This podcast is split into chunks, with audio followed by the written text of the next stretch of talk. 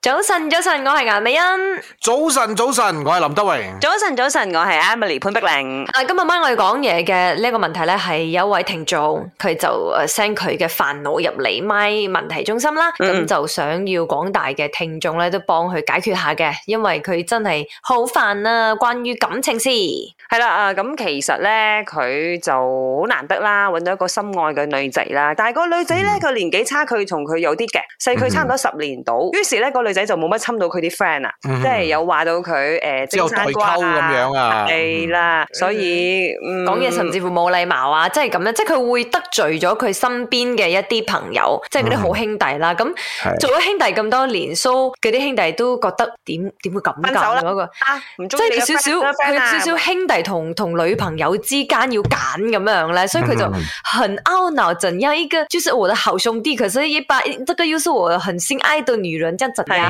咁即樣啦係？魚與熊掌要揀一個，係咪先？好難哦。係，即係我自己咧，真係有親身經歷過咁嘅嘢。當然啦，年紀唔係差距好大啦。嗯不過當我嗰個女仔同我拍拖嘅時候咧，我身邊啲朋友個個都好憎佢喎，唔知點解咧，你得冇？針對佢啊，任何當嘢時。點樣處誒當理咧？然啦，愛情大過天啦，我咪暫時唔唔同我班 friend 喺埋一齊咯。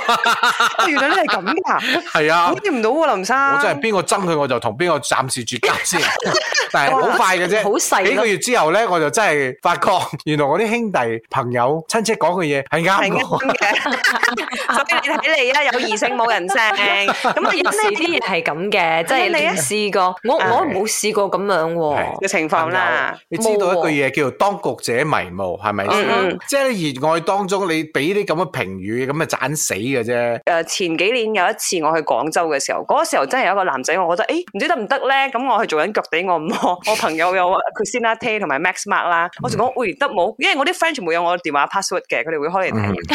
哇佢！哋佢哋講唔得喎呢個，咁我就 off 咗佢啦。哇，單憑睇樣都話唔得。唔係咁我佢哋知道呢個人係邊個有同佢相處過嘅啊哦，OK OK OK，嗰個女朋友咧係你同佢一齊行落去嘅，唔係你嘅朋友，所以講千祈唔好盡信朋友講嘅嘢。早晨，早晨，媽，我要講嘢。我覺得其實如果朋友覺得你嘅另一半唔好，你要自己去諗下點解佢哋會覺得唔好咯。跟住如果你真係好中意呢個人嘅話，其實你真係要知道佢喺邊度唔好，你淨會放棄嘅。如果唔係嘅話，你淨係聽朋友嘅話就放棄，你你以後或者會後悔㗎。